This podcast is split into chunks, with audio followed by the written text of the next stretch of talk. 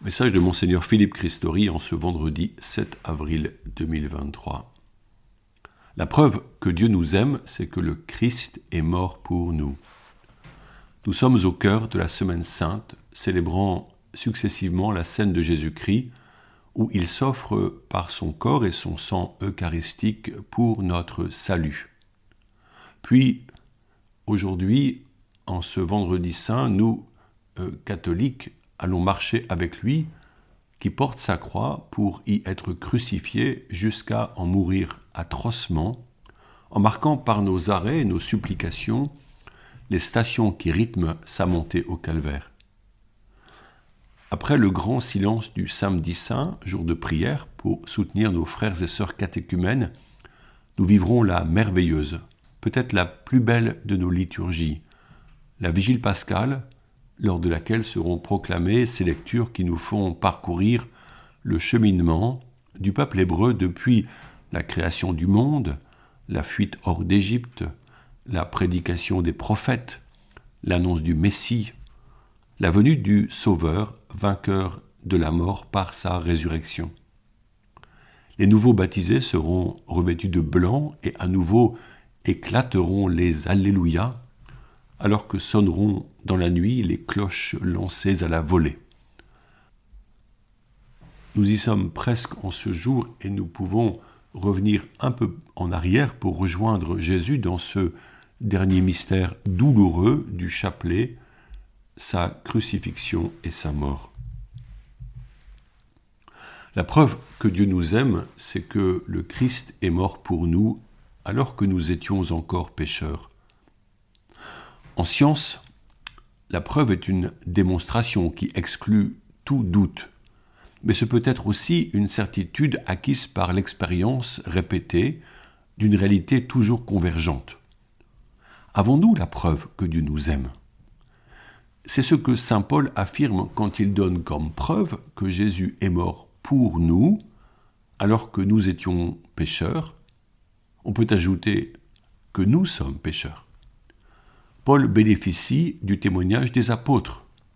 Rappelons-nous qu'il est resté en Arabie trois années après sa conversion à Damas, avant de rencontrer à Jérusalem l'apôtre Pierre, qui lui apprend les faits et lui transmet les enseignements de Jésus. Paul s'est mis à l'écoute des apôtres comme un jeune disciple pour devenir le témoin de Jésus. Dans l'affirmation de Paul, c'est peut-être alors le pour nous qui surprend. Comment le Christ a-t-il pu mourir pour nous s'il est mort crucifié il y a 2000 ans? C'est le mystère de la rédemption accompli par son incarnation et son abaissement. Jésus est devenu homme parmi nous, puis est mort et ressuscité pour le pardon des péchés de tous, depuis Adam jusqu'au dernier homme. Parce qu'il est pleinement homme et qu'il est pleinement Dieu, comme Fils unique du Père, son Verbe par lequel tout le créé est, le Christ est rendu capable de se présenter comme la seule victime offerte pour le salut de tous. Avec son propre corps de chair, il nous représente chacun, et parce qu'il est Dieu, son sacrifice peut ressaisir tous les êtres humains, pécheurs, et les tirer de la mort définitive où le péché les conduisait. Aujourd'hui, nous méditons sur le cinquième mystère douloureux et nous aborderons le premier des mystères glorieux, la résurrection en guise de conclusion, quand nous célébrerons la fête de Pâques ce dimanche. Nous avons suivi Jésus dans son affliction et la persécution cruelle qu'il subit. Il a été jugé, flagellé par le fouet, moqué et revêtu d'un déguisement de roi, surmonté d'une couronne d'épines, frappé à la tête à l'aide d'un roseau. Maintenant il parvient au Golgotha, en portant difficilement sa lourde croix, aidé par Simon de Cyrène, qu'un soldat romain a requis. La croix est sur le sol, on le couche dessus. Il se laisse faire car il serait vain de résister à la force des gardes qui le plaquent sur les planches afin qu'on puisse l'y fixer par de gros clous, un dans chaque poignet et un qui traverse les deux chevilles. Chaque coup résonne atrocement dans tous les membres. Puis on le hisse avec des cordes. Le choc est rude quand la croix tombe dans le trou afin de la dresser verticalement.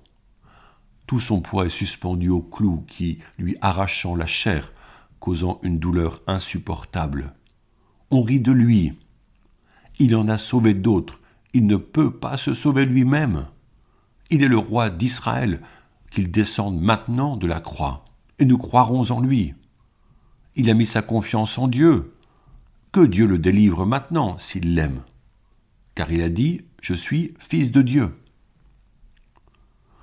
On lui tend une éponge imbibée de vinaigre pour le désaltérer car il murmure J'ai soif. Mais est-ce de ce jus amer qu'il a besoin? Ou exprime-t-il le besoin d'être désaltéré par l'amour et la compassion qui lui sont refusés Au pied de la croix se tient sa mère, la Vierge Marie, et le jeune disciple Jean. Jésus les regarde et, usant de ses dernières forces, s'adresse à eux Femme, voici ton fils. Puis il dit aux disciples Voici ta mère. Marie est une femme âgée, mais Jésus ne cherche pas quelqu'un qui puisse veiller sur elle. Jean, en tant que disciple représentant tous les disciples, est donné comme fils à la Vierge pour qu'elle devienne la mère de tous. À cet instant, elle est désignée comme notre propre mère. Cette mission maternelle commencée au pied de la croix perdure au ciel. Marie est la mère des vivants, la nouvelle Ève, par qui le salut est entré dans le monde. Six heures d'agonie, et à la neuvième heure, Jésus ne peut plus tenir, son corps lâche prise, il regarde le ciel un dernier instant pour s'écrier Mon Dieu, mon Dieu, pourquoi m'as-tu abandonné? Ce cri presque silencieux d'un homme qui n'a plus de souffle est saisi par Marie, scrute les dernières respirations de son fils. Elle le voit la quitter. Le corps retombe. Il s'affaisse, retenu par les clous. Comment peut-elle encore rester debout au pied de la croix? La tradition rapporte que Marie-Madeleine est là, en pleurs, et qu'elle inonde de ses larmes les pieds de Jésus ensanglantés. Les ténèbres se font, le rideau du temple, à l'entrée du Saint des Saints, se déchire en deux. Un peu plus tard, deux heures tout au plus, les soldats reviennent achever l'œuvre du, supplice. Ils fracassent à coups de gourdin les jambes des deux larrons qui encadrent Jésus et qui ne sont pas encore morts. Ainsi ne pourront-ils plus prendre appui pour respirer. Constatant que Jésus est vraiment mort, un soldat enfonce profondément sa lance depuis le côté droit jusqu'au cœur. Alors sortent par la plaie du sang et de l'eau. Jean, a vu et il témoigne. Il est là pour recueillir le sang du martyr. La vie s'est échappée, l'esprit est retourné vers le Père. On descend les corps crucifiés et décharnés, on ne veut pas qu'il demeure exposé à la vue de tous pour le soir du sabbat. Il serait signe de malédiction divine, et chaque famille juive doit fêter la libération d'Égypte dans la liesse. Tout signe de désarroi est caché. Ceux qui aimaient le Christ s'en retournent chez eux, pleuraient la mort de leur rabbi. La Vierge Marie s'en remet à Dieu en qui sa confiance n'a jamais failli mais il ne reste rien à vue humaine pour donner confiance et soulager son âme. Mon âme est triste à en mourir, disait Jésus. Elle vit à son tour cet absolu abandon, quand la foi est purifiée dans la désolation et le sentiment d'absence de Dieu. Est-ce qu'un ange est venu la réconforter en cet instant? Nous ne le savons pas, mais elle espère au-delà de toute espérance. Elle demeure simplement la mère qui lève les yeux au ciel. C'est un autre ami de Jésus, Joseph d'Arimathie, qui propose sa propre tombe creusée dans la pierre à proximité du calvaire, presque sous les murailles de la ville, pour que l'on y dépose le corps que Marie a recueilli dans ses bras et sur ses genoux, vivante piéta de douleur et de prière. Rapidement, il leur faut l'entourer d'un linceul et de bandelettes. Il n'y a pas le temps pour l'embaumer, on fera cela après le sabbat. Pour le moment, il faut faire vite et rentrer chez soi. La pierre est roulée devant l'ouverture. L'obscurité et le silence dominent dorénavant le lieu du supplice. Les cris se taisent. Jésus est mort, et nous aussi, nous entrons dans le silence et l'absence.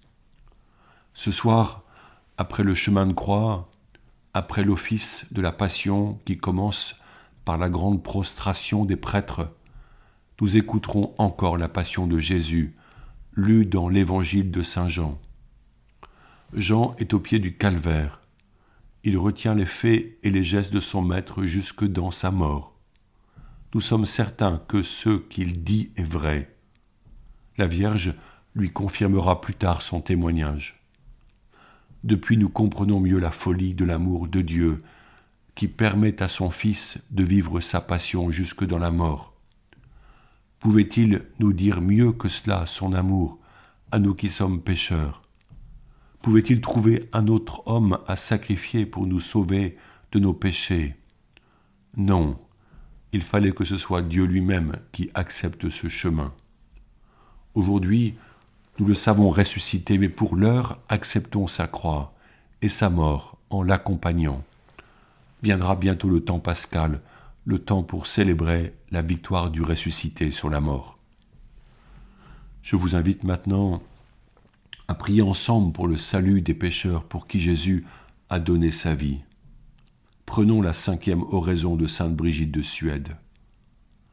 Ô Jésus, céleste médecin, élevé sur la croix pour guérir nos plaies par les vôtres, Souvenez-vous des langueurs et meurtrissures que vous avez souffertes en tous vos membres, dont aucun ne demeurera en sa place, en sorte qu'il n'y avait douleur semblable à la vôtre. De la plante des pieds jusqu'au sommet de la tête, aucune partie de votre corps n'était sans tourment. Et cependant, oubliant vos souffrances, vous ne vous êtes point lassé de prier votre Père pour vos ennemis, lui disant Père, pardonne-leur, car ils ne savent pas ce qu'ils font. Par cette grande miséricorde et en mémoire de cette douleur, faites que le souvenir de votre très amère passion opère en moi une parfaite contrition et la rémission de tous mes péchés. Ainsi soit-il. Bon vendredi saint.